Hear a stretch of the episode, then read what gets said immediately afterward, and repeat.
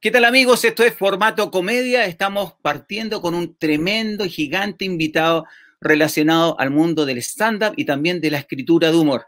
Es de la Argentina, es intérprete, comediante y un gran escritor. Escribió un libro muy interesante que nos va a contar. Pero que él nos hable mejor, señoras y señores, con ustedes Alejandro Angelini. ¿Qué tal Alejandro? ¿Qué tal? ¿Cómo estás, Jorge? Encantado de estar acá. Muchas gracias por aceptar la invitación. Sé que estás ocupadísimo con tus cosas en Argentina, así que gracias por el tiempo. No, te agradezco yo. Ocupado especialmente porque me estoy mudando, como te conté, estoy terminando una mudanza, entonces al, trabajo habitual se mezcla la mudanza. Pero me he ganas de estar con vos, así que... Siempre arranco con la misma pregunta a todos los invitados. Escribes, interpretas, eh, actúas, enseñas. ¿En qué rol te queda más cómodo? ¿Cuál te gusta más? Eh, bueno, el que me gusta más, sin duda, y el que nos gusta a todos los comediantes más, es el de, actuar frente a un público. Eh, el, de actuar en, un teatro, en un bar, el, actuar frente al público. Eso es, sin duda es el motivo por el que hacemos esto. El placer está ahí. Eh, eso por sobre todo. Y disfruto mucho pero de verdad disfruto mucho de dar clases. Disfruto mucho de trabajar con los alumnos, de, meterme, de ver las dificultades que tienen, de tratar de ayudarlos a, resolverlas, de, aprender también, porque de las dificultades de ellos también eh, a veces este, encontramos juntos una, solución para algo que por ahí me puede servir a mí también. Eh, así que te diría que lo que más me gusta sin duda es actuar frente al público, pero después en un segundo bastante cercano dar clases y escribir es un dolor. ¿Cómo te explicar un poquito esa parte? Eh, ¿Dónde está el, conflicto? O, es parte de la técnica americana de verdad y dolor? No, sí, sí, conozco la técnica de verdad y dolor, pero creo que tiene que ver más que con una técnica, con una realidad, digamos uno escribe siempre con los fantasmas propios que están presentes. Eh, yo inclusive en mis clases hablo de, de, cómo enfrentar el proceso creativo y lo, que hay que entender siempre frente a cualquier proceso creativo es que lo primero que aparece son los fantasmas propios, ¿no? En mayor o menor medida, los primeros visitantes no son eh, las musas inspiradoras o las ideas, normalmente son los fantasmas. Y bueno, uno tiene que aprender a no escuchar, a dejar pasar, eh, a relajarse, a confiar con el tiempo, con el oficio. Eh, ese periodo de sufrimiento dura menos, digamos, ¿no? Y después, una vez que uno agarra, como que muerde el hueso de la creatividad y ya se deja llevar, ya uno ya está mucho más tranquilo, ¿no? Yo siempre planteo que el, sentido del humor tiene como dos bases. Por un lado está el lado racional, donde construimos, generamos ideas y aplicamos metodología, y por otro lado el emocional para interpretar. Eh, ¿En qué porcentaje te, manejas tú en la creación? ¿Es más emocional, visceral o es más técnico? No, no, no, no, es un 50-50. Es, yo creo que las dos mitades son, son absolutamente necesarias en la creación. Yo en, mi libro, no sé si lo has leído. Sí, sí, sí, sí. Eh, se llama eh, tiene dos partes. Una parte es la, parte eh, racional, como, tú, y la otra la llamo la parte energética, pero es lo mismo más o menos que lo que dices tú. Y, son dos libros. El primero ya lo escribí, el segundo estoy en proceso de escritura. Eh, le dedico un libro entero a la parte emocional o energética. Eh, para mí es tan importante una, una, parte como la otra. No, no funciona bien se desbalancea, sino, digamos, ahora, ¿por dónde comienza el, proceso creativo? Siempre por el, por lo menos en mi caso, es emocional. Te quiero, te quiero hacer una pregunta, si quieres te pones cómodo, te quieres poner fono. Eh, mientras tú te pones los, los auriculares o fono, eh, te quiero hacer una pregunta relacionada, eh, que está en tu libro, que se, se, traduce como el elefante en el living, en el elefante em, en la pieza, ¿en, qué se, ¿en qué se basa ese concepto? Es un concepto americano, pero no, nos gustaría que nos, nos explicara mejor, Alejandro. ¿En qué consiste ese concepto? Hola. Eh, sí, los americanos tienen esta idea que, me parece brillante, que se llama The Elephant in the Room, el elefante en el salón o el, elefante en el, lugar, en el living. Eh, em, que tiene que ver con una idea, un concepto o algo, o algo eh, que es muy evidente, que es muy evidente, pero que no se habla. Eh, eh, que puede ser, por ejemplo, un defecto, por ejemplo, un, comediante que sube al escenario y tiene un, defecto muy evidente, que es que, por ejemplo, es muy gordo, muy gordo, pero muy gordo, obeso realmente, o le falta una pierna, o, algo, ¿eh? o es, eh, no sé, algo extremadamente evidente, y si el comediante no hace alusión a aquello que es evidente en los primeros dos o tres chistes, se convierte en un elefante, porque el público, en lugar de escucharlo, está pensando, suponete que le falta una pierna, está pensando, pobre hombre, le falta una pierna, ¿cómo habrá sido? ¿Habrá tenido un accidente? Mientras el comediante está tratando de, hola, ¿qué tal?, hacer sus chistes, el, público está mirando ese elefante. Los, los, americanos lo llaman el elefante. El elefante puede ser algo físico, muy evidente, como puede ser, vuelvo a lo mismo, te falta un brazo, te falta una pierna, tenés una nariz muy, pero estamos hablando de cosas muy, muy fuertes, ¿no? Estoy un poco pasado de peso, no es nada. Ahora, sos una persona realmente obesa, ¿eh? tipo el gordo porcel, que creo que en Chile lo conocían. Sí, sí, sí, perfectamente. el gordo porcel no se llamaba Jorge Porcel, se llamaba el gordo porcel. O sea, era evidente, eh, era parte de su, de su persona escénica la gordura, porque no se podía negar. Negar la gordura era una estupidez. Había que hacerlo parte de la persona escénica. Eso los americanos lo llaman el elefante. Bueno, repito, puede ser algo físico, evidente, o puede ser algo social, puede tener que ver con algo social. Por ejemplo, en mi caso, viajar a Chile con mi acento, es evidente que soy argentino. Entonces yo no puedo salir a hablar como si nada sin hacer alguna pequeña referencia sobre ¿qué hace un argentino en Chile hablándoles a ustedes? Digo. Sí, sí. Porque si no, el, público chileno va a estar diciendo, ¿este de dónde es? Es argentino. ¿Y qué me está de, no sé, de, pisco? ¿Qué sabe del pisco estúpido? Si es argentino.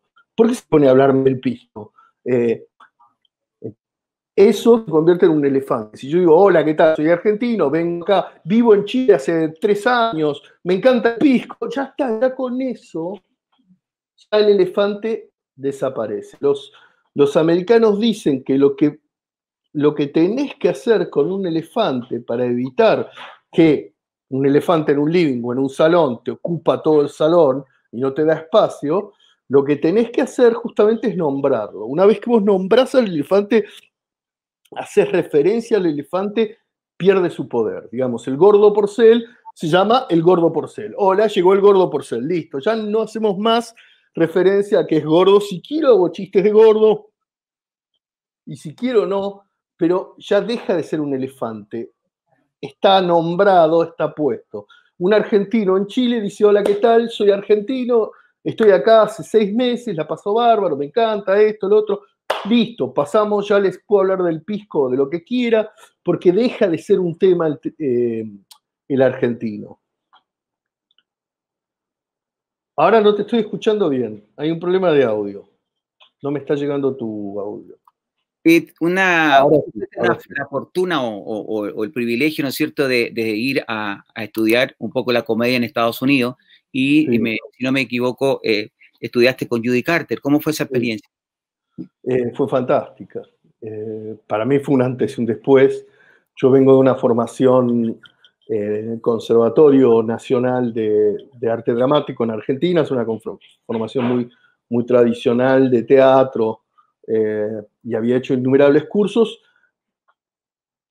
pero en Argentina no existía el estándar. Cuando, cuando hice el stand-up, me junté otros amigos que querían hacer stand-up, Diego Weinstein, por ejemplo, y no había, no había forma de, estudiar stand-up en Argentina, o no existía directamente. Entonces estudiábamos con los libros de Judy, de Judy Carter, que es una maestra muy conocida en Estados Unidos, eh, con mucho reconocimiento. No alcanzaba con los libros, así que eh, yo era soltero, en esa época era joven, soltero, y dije, bueno, listo, me voy a estudiar con Judy. Me tomé un avión y me fui a estudiar con ella. Y la, la verdad que fue fantástico, porque la rigurosidad, eh, no solo que Judy es una maestra increíble, pero la rigurosidad con la que se toman el, el stand-up comedy en Estados Unidos, que es una profesión y, es una industria, eh, que mueven billones de dólares en Estados Unidos, eh, es, es, increíble. Yo siempre digo, a Judy una maestra fantástica, pero una de las cosas que me enseñó, de las primeras cosas que me enseñó, fue a no poner excusas ni a, ni a tirarme para atrás, porque yo era un argentino que no hablaba, o sea, que hablaba inglés, pero que, ah, porque tenía formación de inglés, pero que no era mi idioma nativo y todos los demás eran americanos y nunca jamás me trató especialmente por es ponete al nivel de los otros o, te pasan por encima, porque así es, eh, eh, el mundo es así. Y, entonces eh, a, mí me sirvió mucho eso, yo tenía que estudiar por ahí el doble que los demás para poder estar al nivel de ellos y a mí me sirvió, me dio una rigurosidad en la comedia que, que se lo voy a agradecer siempre. Eso. Esto fue por ahí por el 2000, eh, ¿verdad? sí, el 99, el año 99. Perfecto, porque estamos hablando de casi 20, 21 años de... 21 años, sí. ¿Sientes que la, eh, desde esa época ahora cambió un poco el concepto de la comedia o de la estructura de la comedia o es lo mismo?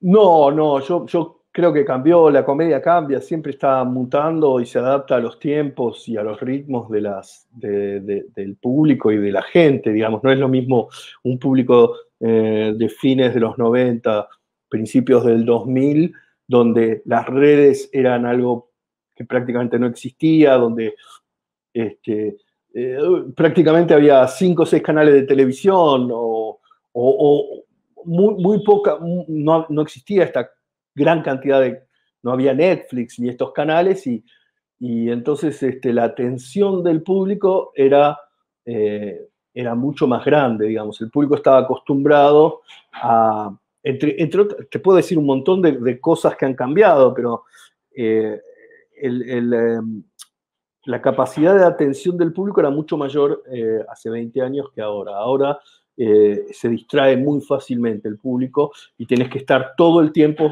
levantándolo y, sosteniendo la atención porque está acostumbrado a chic chic cambiar, pum, YouTube, paso acá, veo algo, veo algo de tres minutos, paso a otra cosa, 40 segundos. TikTok prácticamente las cosas en TikTok duran un minuto, no llegan al minuto.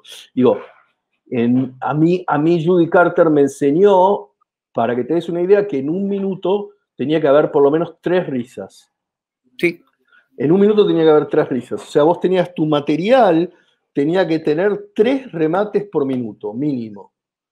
Eh, ahora me parece poco a mí. Eh, claro, eh, lo que pasa también, que te lo quiero hacer, como consulta, hace 20, 21 años atrás, el odioso era el, comediante, el que estaba arriba del escenario, ¿verdad? Y era un público más pasivo. Hoy el público es el odioso. Eh, lo público el que, se ofende. ¿Qué opinas de eso? ¿Mm? En Estados Unidos el público siempre fue muy activo. ¿eh?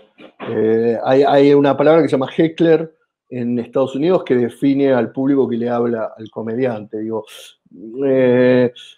siempre fue, el público de stand-up siempre fue activo. Lo que pasa es que al principio del stand-up en Latinoamérica, como, como el público estaba entrenado en el teatro y no y no, no en el stand-up, el público tenía una actitud más pasiva porque creían, tenían una actitud como casi teatral. Y el estándar no es teatral, no tiene nada que ver con el teatro. Y, y entonces el público se fue despertando y se fue convirtiendo en un público real, que es un público de, de estándar, que es un público activo. Pero en Estados Unidos, 20 años atrás, el público era tan activo como ahora. No, en eso no cambió. ¿Cómo tú haces eh, la, combinación entre un poco eh, la adaptación del humor latinoamericano mezclándolo con la, con la técnica americana? ¿Tú sientes que hay una, diferencia o es lo mismo? No, no, no. La técnica es la técnica para el humor. Les digo, si no, no podrías ver una película americana y reírte. Digo, la, la técnica del humor es la misma. Lo que cambia son los públicos y lo que cambia es la estructura, por ahí el, el, delivery, lo que los americanos llaman el delivery. La, entrega del, del La entrega del material cuando estás en el escenario, pero, pero el material, la estructura del material es prácticamente la misma. Por ahí el americano, por una cuestión de gusto, pero no por una cuestión de lenguaje, ¿eh? El americano disfruta más los one-liners que el latinoamericano. el, latino le gusta ver las escenas, le gusta, le gusta lo que nosotros llamamos los act-outs, que es como cuando hacemos algo y mostramos. contar, historia, describir historias. Le, gusta un poco más que vos le muestres imágenes y el americano disfruta mucho la cosa más del one-liner. Pero eso tiene que ver con algo cultural más que de lenguaje. Una consulta. ¿Cuándo tú dices, tengo que escribir un libro? Tengo que eh, llegar, eh, entregar esta información a más gente. Y porque y esto fue a, mediados, por ahí por el 2010, ahí es donde empecé a pensar en la idea, porque vos pensás que en esa época no había, qué increíble, porque estamos hablando de 10 años atrás, pero 10 años atrás no había redes eh, o, esta, o esta fuerza de las redes. Yo estoy hablando con vos en Chile y ahora en este momento me está viendo gente en Chile y en toda Latinoamérica seguramente. Y, y entonces pues, mis conceptos pueden, llegar, pueden llegarle a, a, la gente. De hecho, cuando yo doy cursos ahora, que doy cursos online, he, tenido alumnos de Chile, de, de, España, de Estados Unidos, de, de varios lugares del mundo. Pero en el 2010 era imposible. Entonces yo sentía que, estaba muy, eh, muy como atrapado en, mi realidad. Y entonces la forma de llegarle a, la gente, de llegar a lugares donde de otra forma no, no sentía que podía llegar era eh, con un libro. Y no me equivoqué, porque la verdad que fue fantástico. El libro lo subí a Amazon, este, está en Amazon y en, en ¿cómo se llama? En, en iBooks, en Apple y, lo compran en todo el mundo y eso, y eso es algo fantástico. Este, ahora por ahí la necesidad del libro es menor porque, eh, como te digo, en esta charla, en este momento estamos hablando Chile, Argentina, Latinoamérica, eh, eh, pero, pero la idea fue llegar a la mayor cantidad de gente posible. La, la gente te compra el libro, eh, acá en Chile la, mayoría de la gente que hace stand-up tiene tu libro. Digamos, hay, hay, hay una influencia ya de, tu, de tu mirada. Bueno, me alegro. ¿Dónde está tu influencia? Digamos, eh, ¿Está en, en, lo de Judy Carter, de, o solamente empírico? Eh, ¿Dónde se basa la.? No, yo, yo, tengo una fuerte influencia de la comedia americana porque me formé ahí, me formé con Judy, me formé además. Yo estuve viviendo un año, estuve viviendo mm, bastante tiempo en Estados Unidos antes de estudiar stand-up, eh, pero haciendo otras cosas. Eh, viví, yo viví dos años en, Estados Unidos antes de esto, al principio de los 90. Pero después estuve un año viviendo, estudiando stand-up y yendo a ver stand-up y trabajando en Estados Unidos en clubes de comedia. Yo me formé en los clubes de comedia americanos y en el circuito americano. Después volví porque sentí la necesidad eh, de, transmitir lo que había aprendido en Argentina porque no existía el stand-up en Argentina. Eh, volví en el 2000, a fines del 2000, este, sí, en octubre del 2000, por ahí, a fines del 2000 volví y, ahí empezamos a, armamos un grupo y empezamos a armar el stand-up en Argentina. Eh, pero mi formación es, primalmente es, tiene que ver con, con el stand-up americano y después con todos mis compañeros son 20 años de hacer stand-up en la Argentina y Latinoamérica y en España. Yo trabajé mucho en España, gracias a Dios. Eh, trabajé muchos años en España. Eh, fui y todos los años iba a hacer giras por España y hice varios programas de, especiales de, televisión en, España. Así que también siento que me formó el stand-up español. De hecho, con Diego Weinstein, que fue el primero en viajar a España, cuando, empezamos a empujar el stand-up en Argentina, una de las cosas que imitamos fue la forma en que el stand-up había crecido en España, los circuitos de bares, porque la forma americana no se podía traducir a, Latinoamérica porque eh, la industria americana era muy fuerte y, estaba, y, era una, y era una estructura basada en lo que sería como un McDonald's, como, como eh, el franchising, como una estructura de franchising. Eso es lo que mueve eh, la, industria americana. Son, son varias cadenas de clubes de comedia que están en todo el país, por ejemplo, el Comedy Store, el Hollywood, el, Improv, el, um, La Factory, em, Carolines, bueno, que hay en, varios lugares de Estados Unidos, es un franchising, ¿no?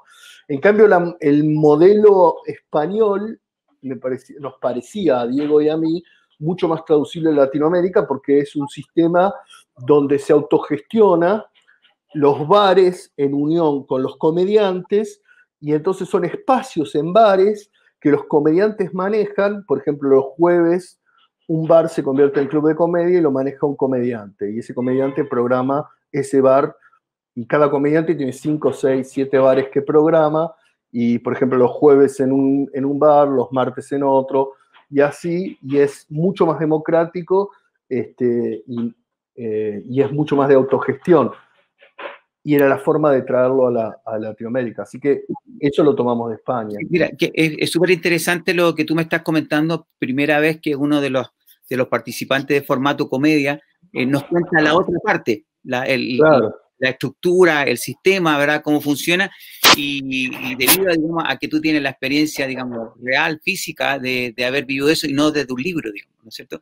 Eh, claro, ¿qué, le podría... Eh, aportar al nuevo comediante, al comediante siglo XXI, al que tiene 25. Lo que pasa es que ahora la realidad es otra. Vuelvo a lo mismo, cambia todo. Yo estoy hablando de eh, principios del siglo XXI, cuando, cuando con Diego empezamos a mover el stand-up en Argentina, así fines del 2000, principios del 2001, eh, donde las redes no, existían, no, tenían ninguna incidencia. Entonces, armamos esta estructura de, a la manera española y funcionó. Pero hoy en día eh, eh, em, las redes son, son, la, son el motor de, la cultura y más en pandemia, ni hablar, en pandemia olvídate.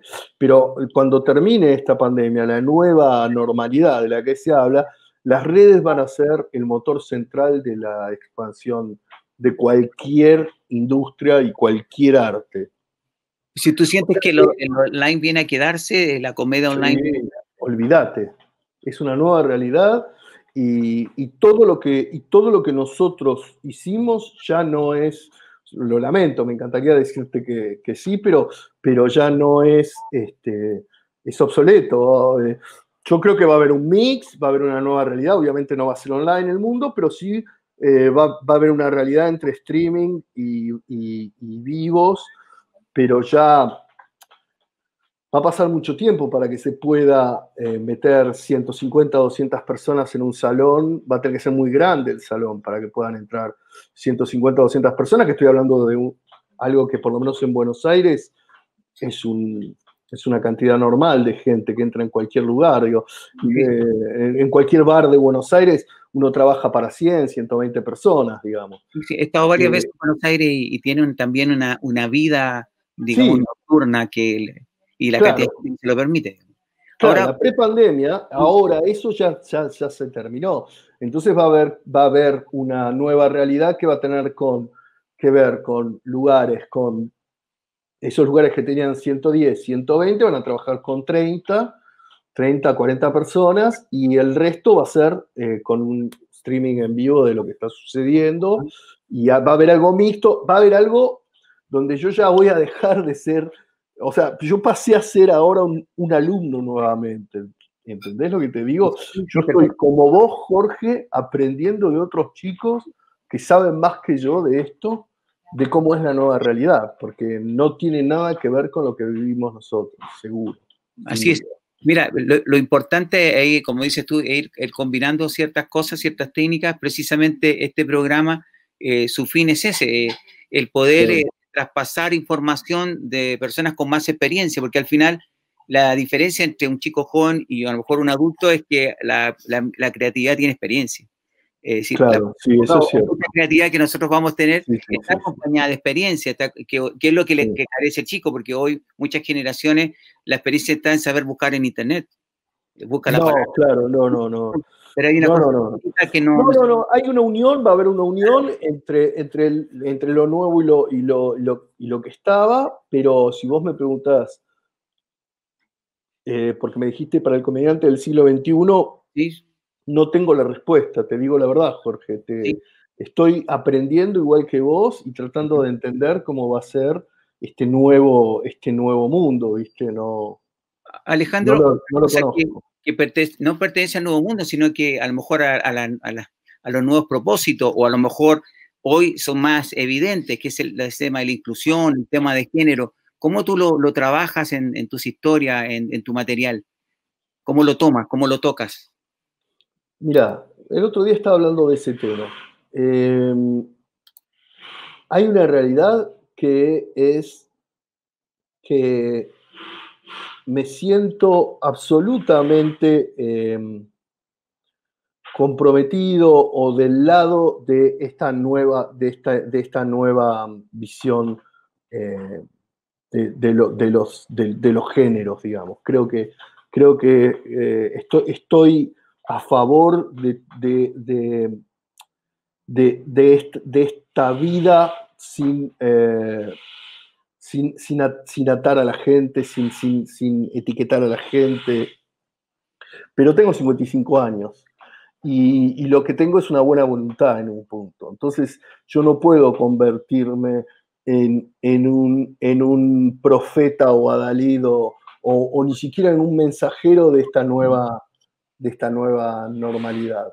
No la podría manejar. Lo que puedo hacer es tratar de eh, de revisar mi material y darme cuenta si estoy, eh, si estoy afectando a alguien. No, eh, no como censura, porque de ninguna manera, pero sí si estoy lastimando a alguien que de otra manera no me hubiera dado cuenta, porque hacer chistes, yo hago chistes con todo, a mí no me importa nada. Yo soy creyente, profundamente creyente, y tengo un material enorme sobre chistes sobre Jesús, sobre Dios, sobre la religión, este, y son los chistes que más me gusta hacer. Este, y soy profundamente creyente. Este, y no voy a dejar de hacer chistes con nada, pero sí voy a tener cuidado con que lo que antes me parecía menor, tal vez ahora puede ser, eh, puede ser insultante o, o lastimar a alguien. en el fondo. Eh, ah, mira, los americanos tienen una, vuelvo a los americanos, son, los americanos son, tienen como dos caras, yo los conozco muy bien, viví varios años ahí. Y hay una cara que es como una cosa bastante burda, bruta, hasta te diría este, superficial que tienen los americanos, que es real, eh, y berreta. Pero también hay una cara que es, eh, tienen, tienen una, inteligencia, una, capacidad de ver las cosas eh, y especialmente en la comedia, eh, enorme. Y los americanos dicen, la ley de los americanos es esta, y me encanta. Be kind, be kind, be kind. Sé amable. Be kind. Sé amable. O sea, trata de no lastimar. Entonces, haz toda la comedia que quieras, pero siempre recordá, be kind. Fíjate que yo puedo reírme de vos de dos formas. Me puedo reír de vos y vos te reís y, te puedo pinchar y te reís, pero también puedo lastimarte. Entonces fíjate cuando te pasás de lado y, estás dejando de, ser kind y estás lastimando. Entonces eso es eh, lo que trato de hacer, nada más. Fíjate que de ninguna manera puedo ponerme a hacer un material de aliado de las nuevas eh, de los nuevos tiempos, ni nada, tengo 55 años, es ridículo y sería una mentira absurda, ¿no? Ahora, fíjate que eh, compartimos eh, como la, misma filosofía en muchas cosas, me, parece interesante, porque quiere decir que estamos, estamos bien encaminados los dos. Yo estoy bien encaminado. hay una cosa que, volviendo a este tema, siempre hay, hay, ciertos mitos en la comedia, en el estándar, está, por ejemplo, que es la verdad, ¿verdad? Tienes que decir la verdad por un lado Y la otra cosa es en los límites de la comedia. Lo digo un poco, los límites de la comedia. Lo digo los límites de la comedia, sí, sí, Pero por lo que tú me estás planteando al principio, y por eso, para... para... Yo creo que el único límite que hay es cuando uno deja de, ser kind y se pone a lastimar al otro. Yo, yo creo que el único límite, no hay, yo no tengo límites ni en la temática, ni en los temas, ni en, ni en, eh, nada de lo que digo, salvo cuando, eh, cuando siento que eso puede lastimar. Eh, pero yo, porque tengo 55 y a esta altura creo que, los, que, creo que no, no, no, vale la pena hacer daño. No, el mundo ya hace suficiente daño como para que le agreguemos más. Eh, por ejemplo, eh, para mí el humor es 360 y, y hay, hay, una tendencia, ¿no es cierto?, de que ojalá tú, tú tomes o creas o generes desde el dolor, desde el odio, desde lo que te afecta, de lo que no te gusta. Y de una otra manera es como estar tocando siempre el mismo tango, ¿verdad? Es como una melodía tristona. Em, cuando se puede hacer humor de todo, no necesito odiar algo para hacer reír, ¿verdad? Sí, tiene que eh, tener a lo mejor antagonismo, tiene que tener adversidad, tiene que tener conflicto como para producir, ¿no es cierto?, el, el alfa beta. No, no, no, eso. Eso también a veces es muy fácil. A veces eso es muy fácil. Es mucho más fácil generar humor con, desde, desde, la, desde, el, desde, desde el antagonismo, por supuesto, pero yo conozco grandes comediantes que no lo hacen. Por ejemplo, Luis Piedraíta, un comediante español, nunca, nunca, no tiene un solo material que sea eh, antagónico con nada material absolutamente blanco, maravilloso, perfecto. Búsquenlo. Y muy inteligente. A Luis Pedreita. Perfectamente, muy ingenioso. Nunca necesitó. Si cae un fruto seco al agua, sigue siendo fruto seco, digamos.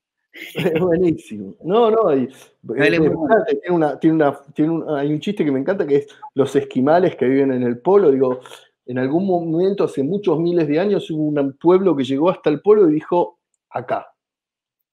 Es buenísimo. No, es, que ahí, ahí entramos a un comediante muy inteligente, muy ingenioso. Está bien, pero eh, lo que quiero decir es, no hay que caer en, máximas mentiras. No sí, sí. necesita hacer humor, hacer humor, hacer antagonismo. No es. Es fácil, sí. Es más fácil, sí.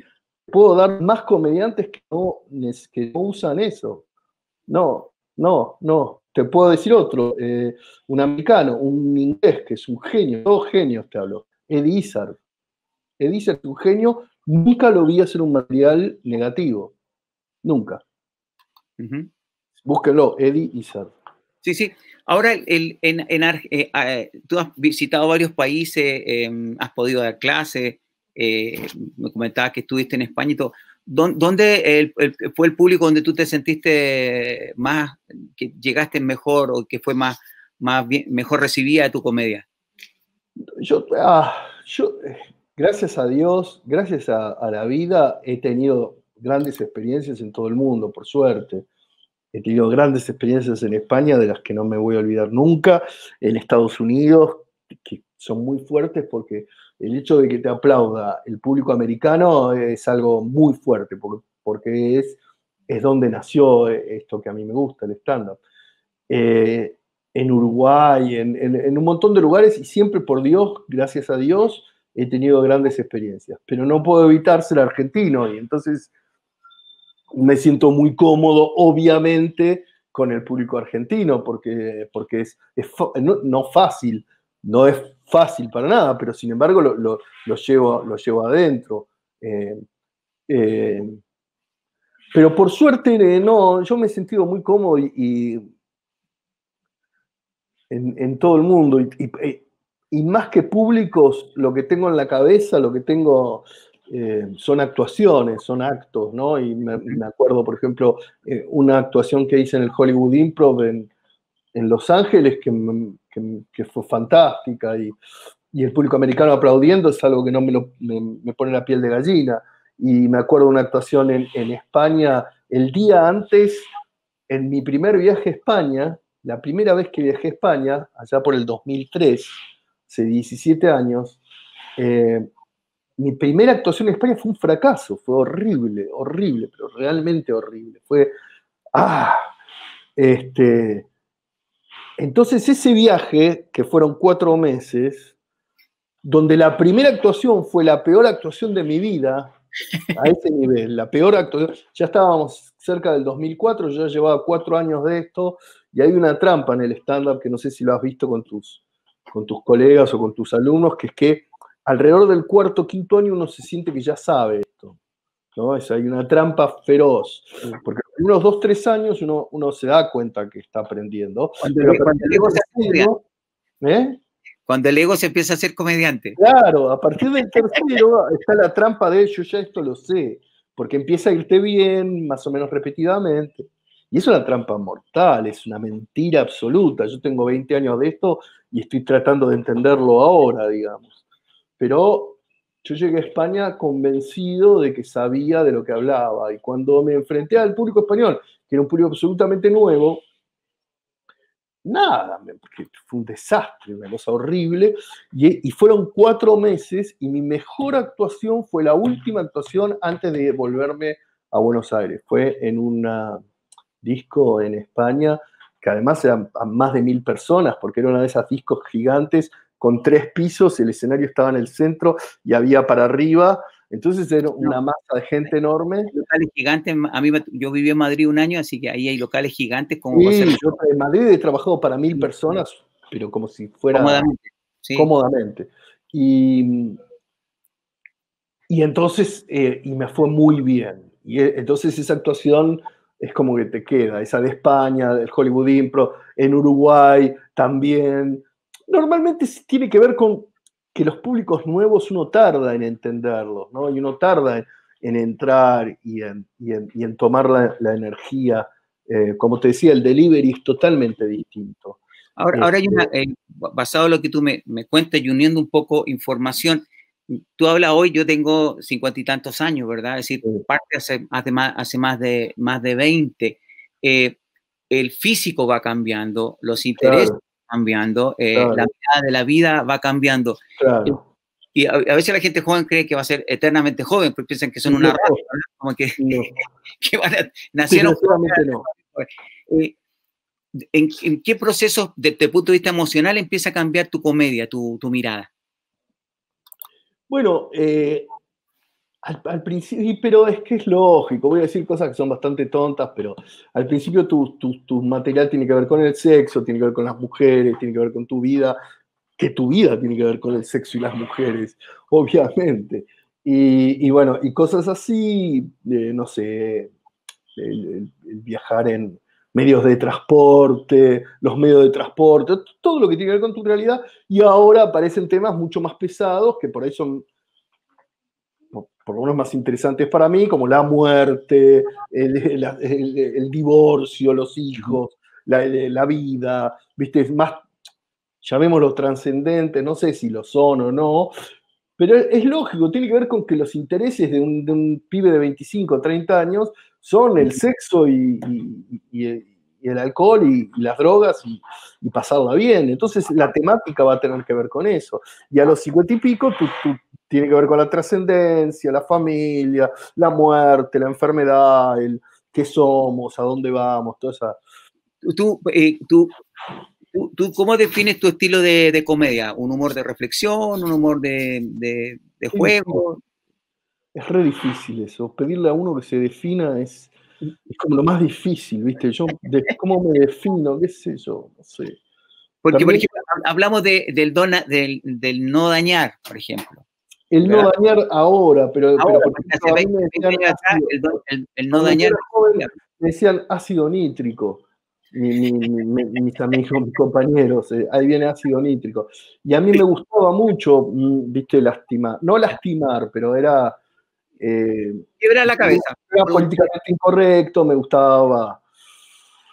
Con el tiempo, con la edad, uno se vuelve más amable, creo, espero, este, y trata de entender eso.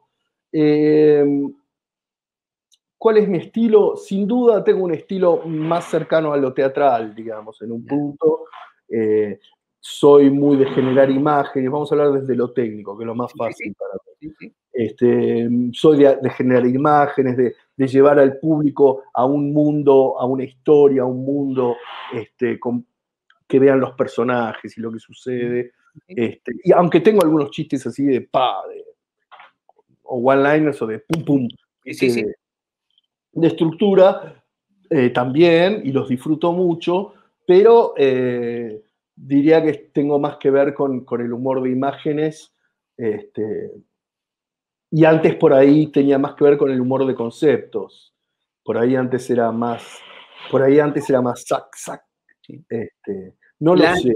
Me, me, me, cuesta mucho definirme, Jorge. No, pero está bien. Eso, eh, eh, a veces es, es, bueno cuestionarse, pero también hay que tomar decisiones, porque si no podemos estar toda la vida reflexionando, ¿verdad? Y no, y no sí. un poco, te, te, te, comento estas cosas porque hay mucha gente joven que ve el programa, entre alumnos y, personas que son consumidores de comedia. Hoy hay, gente que consume, se, llama así, ellos mismos se auto se proclaman como consumidores de comedia, entonces les gusta un poco, no todos se suben al escenario, pero tener conocimiento, eh, saber cómo, cómo funciona la, la, cabeza del creador, del intérprete, de, del profesor. En, en eh, como profesor, eh, como coach de, de, de comedia, ¿ves diferencias eh, en la gente que está hoy haciendo comedia con la de hace 20, 30 años atrás? ¿En, en lo que persigue, lo que busca o, o exactamente igual? Eh, en un punto, no quiero caer en, una visión romántica del pasado, pero yo tuve, la suerte, la bendición de, pertenecer a una, generación romántica, porque nosotros tuvimos que inventar el estándar en Latinoamérica, en Argentina y, y el Río de la Plata. Entonces eso nos daba una sensación de épica a todos los que empezamos uh -huh. hace 20 años con esto. Te hablo de Diego Weinstein, Demi, Hugo Fili, Natalia Carulias, este, inclusive Guillermo Celsi, que fue alumno mío, es un uh -huh. gran comediante, pero date, date, una idea de lo que te estoy hablando, de la edad, de los años que llevo haciendo esto, que Celsi fue alumno mío, y, es un, y Celsi es uno de los come mejores comediantes que hay, y, pero además de los que más años tienen en la comedia. Este, sí. porque debe tener como 15 años de comedia, pero fue alumno mío. Entonces, toda esa generación a la que yo pertenezco, eh, fuimos los que tuvimos que salir a empujar esto, a crear esto, y eso nos da una idea de épica que, que a veces los ahora tiene, pero no sé si es real o tiene que ver con una experiencia propia de, de, haber vivido una gesta épica en un punto que es maravilloso, es un regalo de Dios, este, pero en un sentido ahora hay otra épica que estos chicos están logrando que tiene que ver con los medios y, y con entender y, y, descubrir este nuevo lenguaje.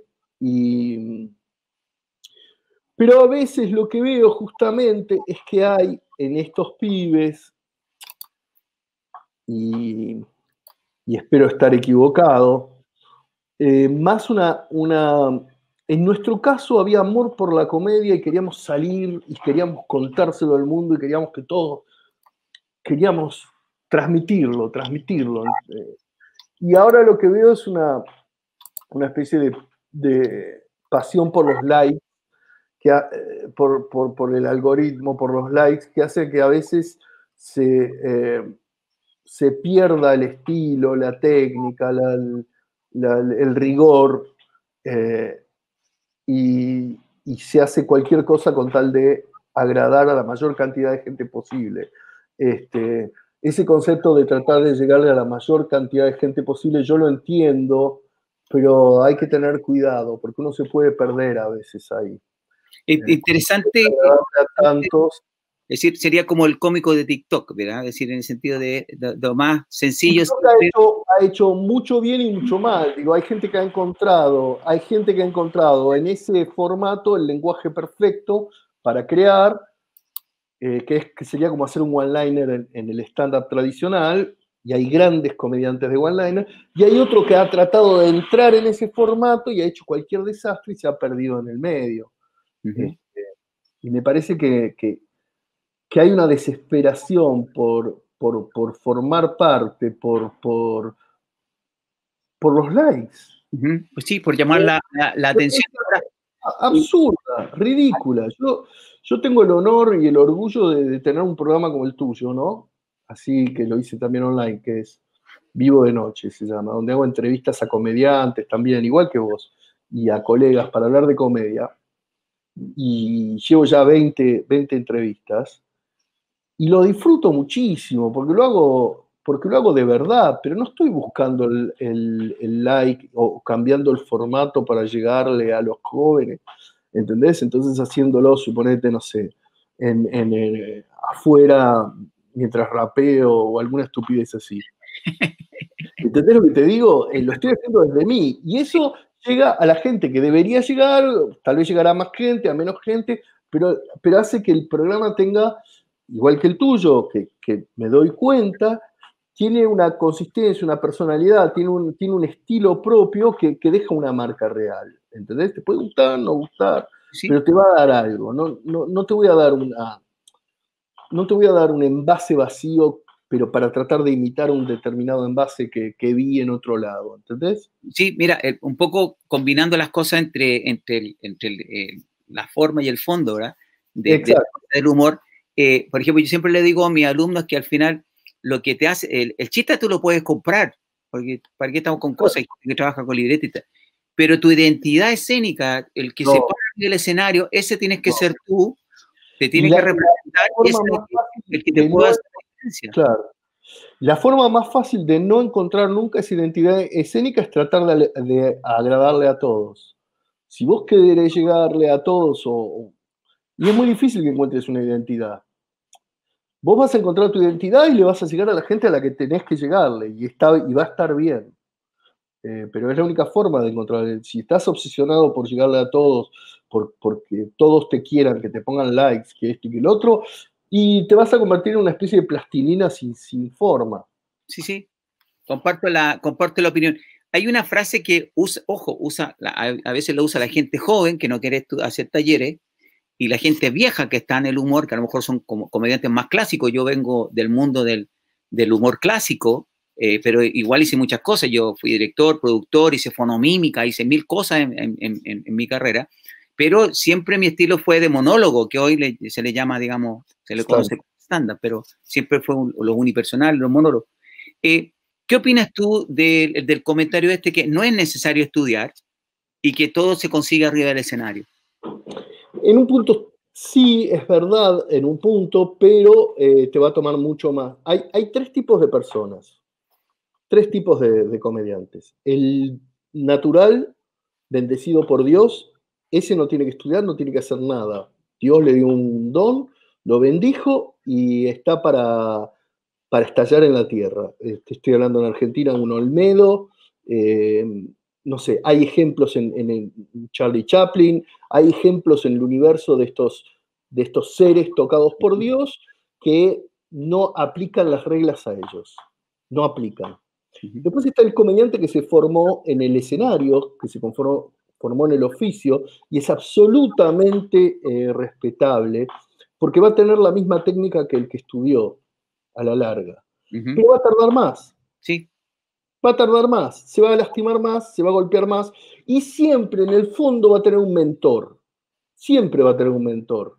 No existe el comediante solo, que se ha formado solo. Siempre ha tenido alguien a quien admiraba, alguien a, a quien imitaba, alguien a quien seguía, que funcionaba como maestro para él. Igualmente va a llegar exactamente al mismo lugar que aquel que ha hecho 50 cursos. ¿eh? Van a llegar al mismo lugar.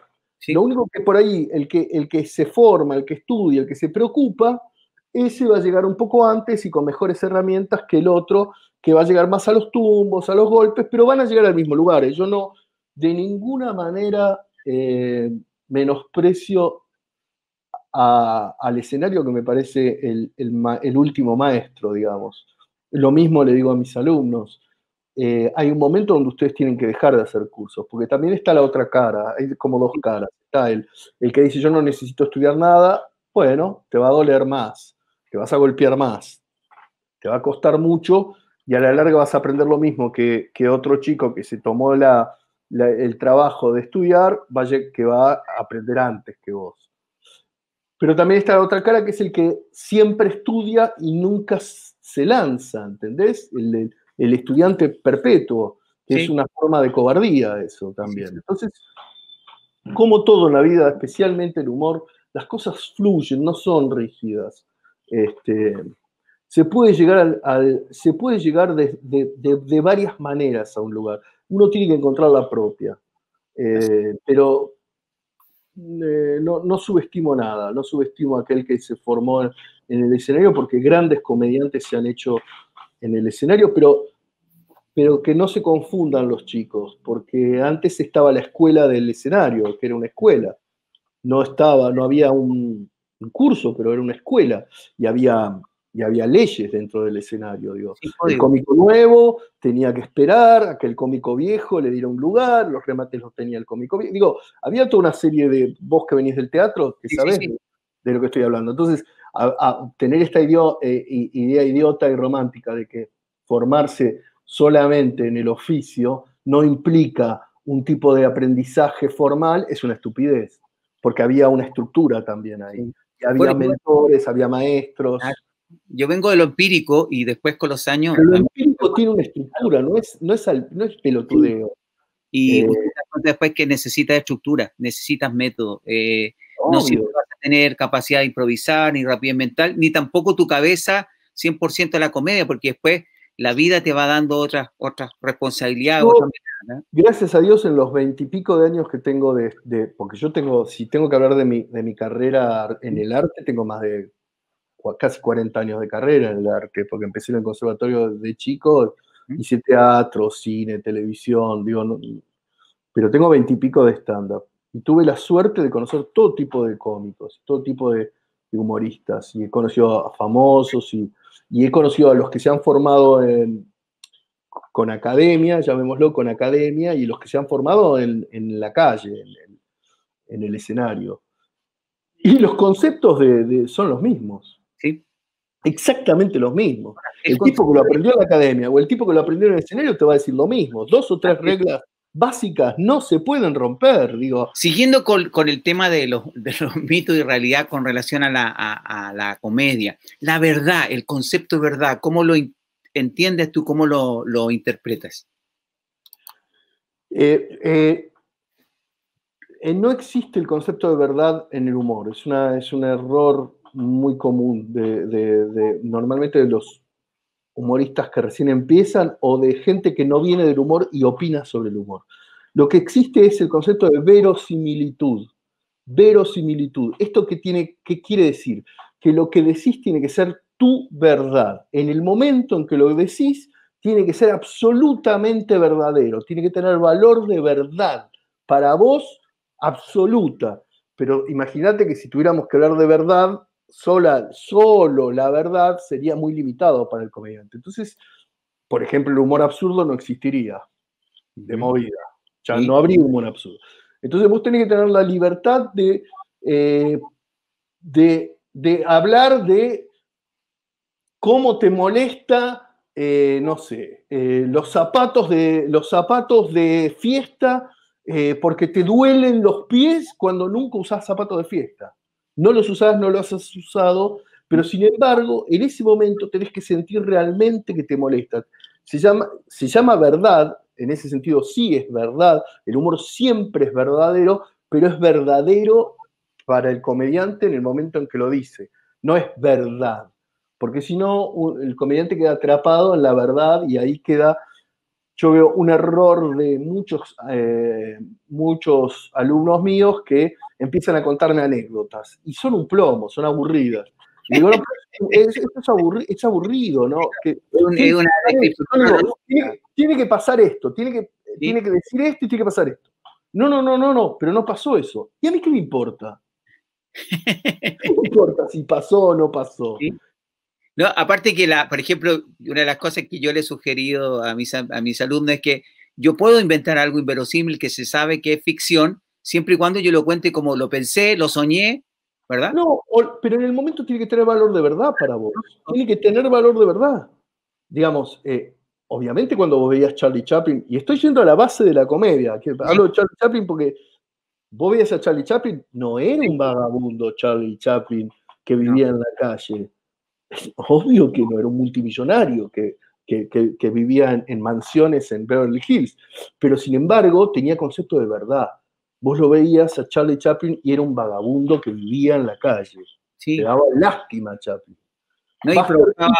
no era un perdedor, Buster Keaton no era un perdedor que las cosas le pasaban y le pasaban todas cosas terribles. No, era un genio con una mente superior al resto y que te imaginaba grandes cosas para, la televisión, para el cine. Woody Allen no es un, un, loco de psiquiátrico que no puede salir a la calle porque tiene problemitas de paranoia con todo, porque si no podría hacer películas. Es un gran director con la gran capacidad de escribir y de dirigir que hace con valor de verdad sus miedos los pone en el escenario. Sí, por ejemplo, el ejemplo de, Buster Keaton es súper bueno porque creo que es uno de los mejores en realizar gags visuales. Claro. Eh, y, era, un técnico porque resulta que él todo estaba estudiado cuando le cae la casa encima o cuando se cae una catarata o, van a... Buster Keaton es la idea de lo que es la técnica. La técnica es lo que hace Buster Keaton, vos lo ves, eso es técnica pura. Así es. De otra forma se hubiera muerto hace mucho. Así es. Entonces, qué bueno que tú puedas tener la, mirada eh, transversal del humor, retomar, saber rescatar cosas de, los orígenes, ¿verdad? Y también estar eh, con, lo, con, lo, del hoy.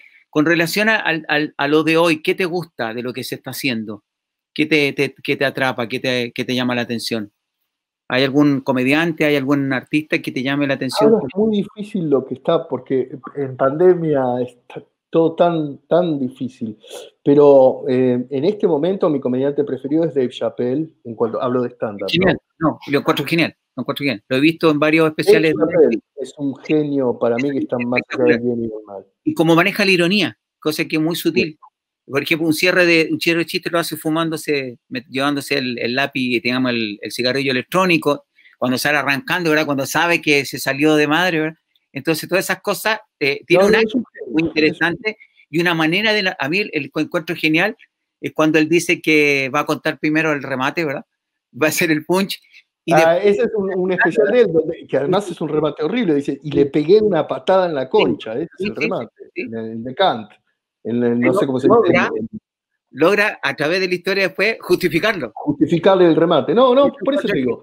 Si me decís qué es lo más interesante ahora, Dave Chappelle, sin duda, más allá del bien y del mal, eh, me parece lo más interesante que está pasando. Lo que pasa es que no está pasando mucho, porque tampoco tenés mucho en, en, general en los medios. Digo, por, por ahí, a mí me pasa algo, en las redes yo no veo nada demasiado nuevo, lo que veo son repeticiones de cosas que veía cuando era chico en los 80s en, en la televisión, pero pero hechas con menor calidad de producción, digamos. No, no veo gran, gran cosa. Eh, en Argentina, el, si tuviera que decir quién me parece que realmente maneja bien las redes, es un argentino que se llama Diego Campa, que inventó un personaje que se llama Dicky del Solar, que me parece brillante. Otra argentina que se llama Connie Ballarini, que, que es brillante.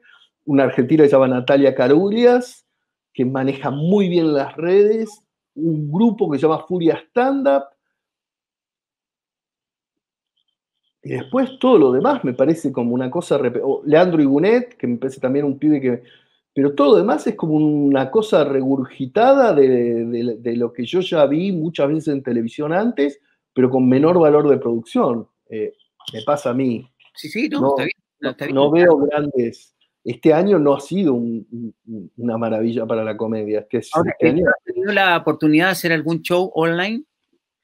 Voy a hacer uno ahora a fin de mes, que va a ser mi primer show después de seis meses, porque la verdad es que me, me da mucho miedo y voy a hacer uno ahora el 29, voy a, el 29 voy a, voy a grabar, lo vamos a grabar en estudio, no sé cuándo va a salir al, no al aire, al, online, este, y va a ser una experiencia nueva y no sé, espero que salga bien. Le tengo mucho miedo, te digo la verdad, Jorge. No, vuelvo a lo mismo. Estoy entrando en un nuevo lenguaje, que como cuando fui a España por primera vez o cuando fui a Estados Unidos por primera vez.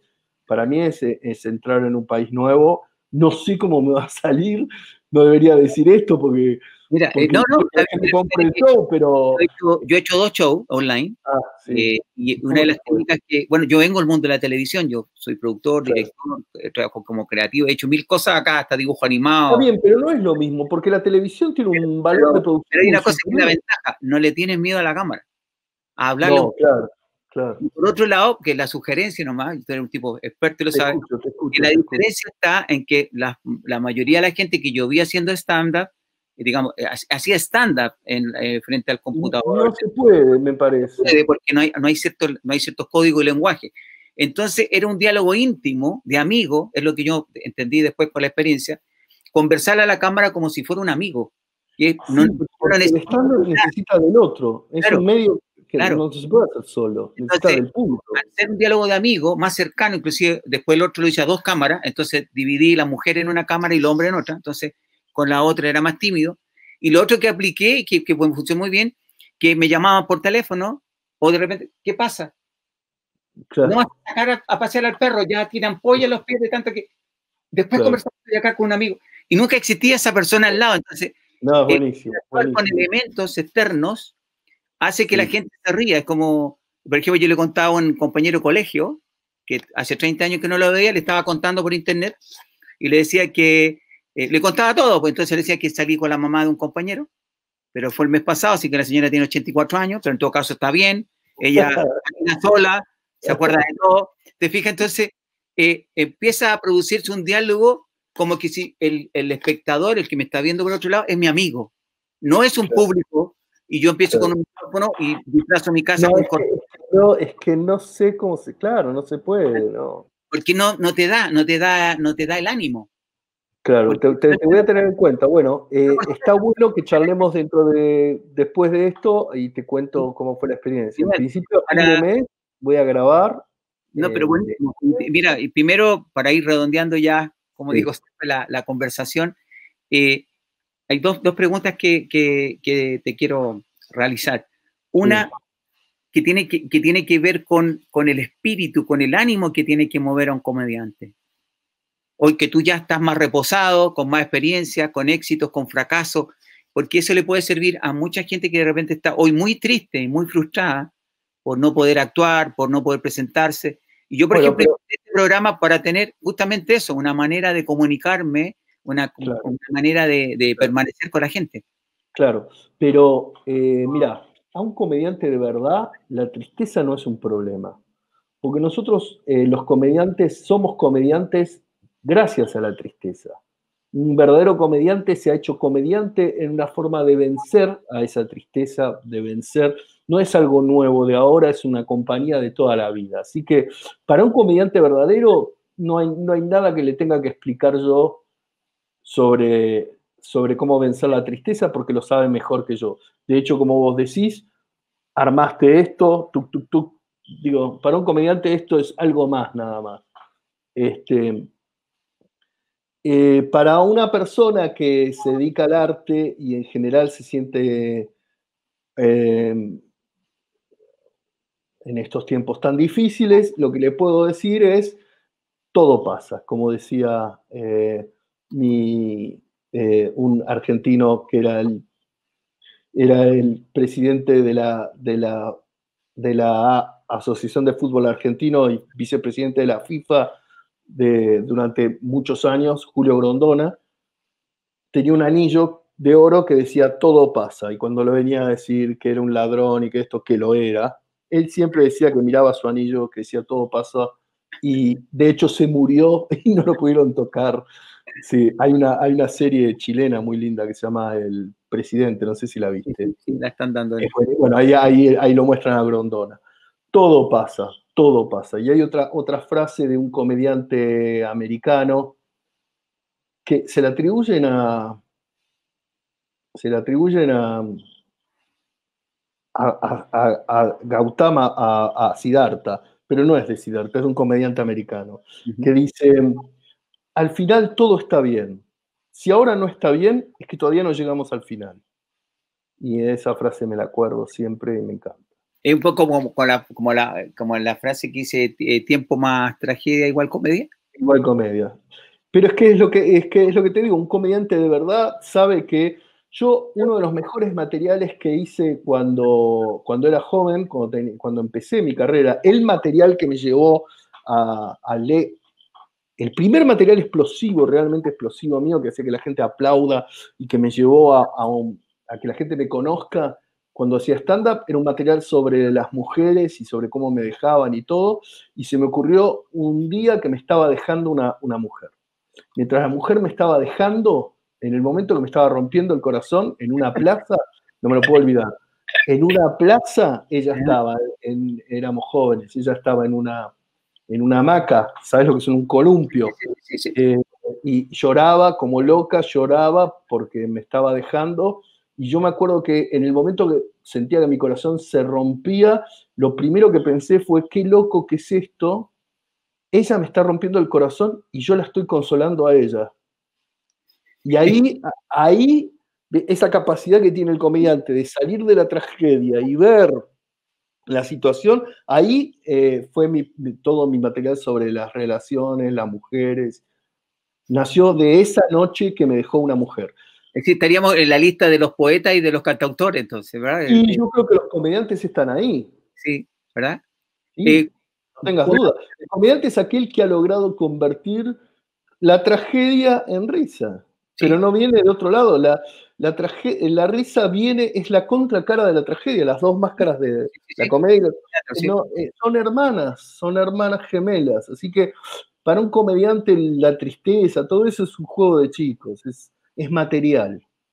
Alejandro, ¿qué, esta es la otra pregunta que siempre hago a los comediantes. ¿Qué no te pregunté y te habría encantado que lo hicieras? no, sé, me encantó la entrevista, no, estuvo muy bien, gracias. No, no se me ocurre, no, estuvo muy bien. No, no. Para los amigos de Chile, que un, saludo para todas las personas que te admiran, que tienen tu libro. Eh, eh, eh, trabaja, hay personas mencionadas de Chile también en tu libro.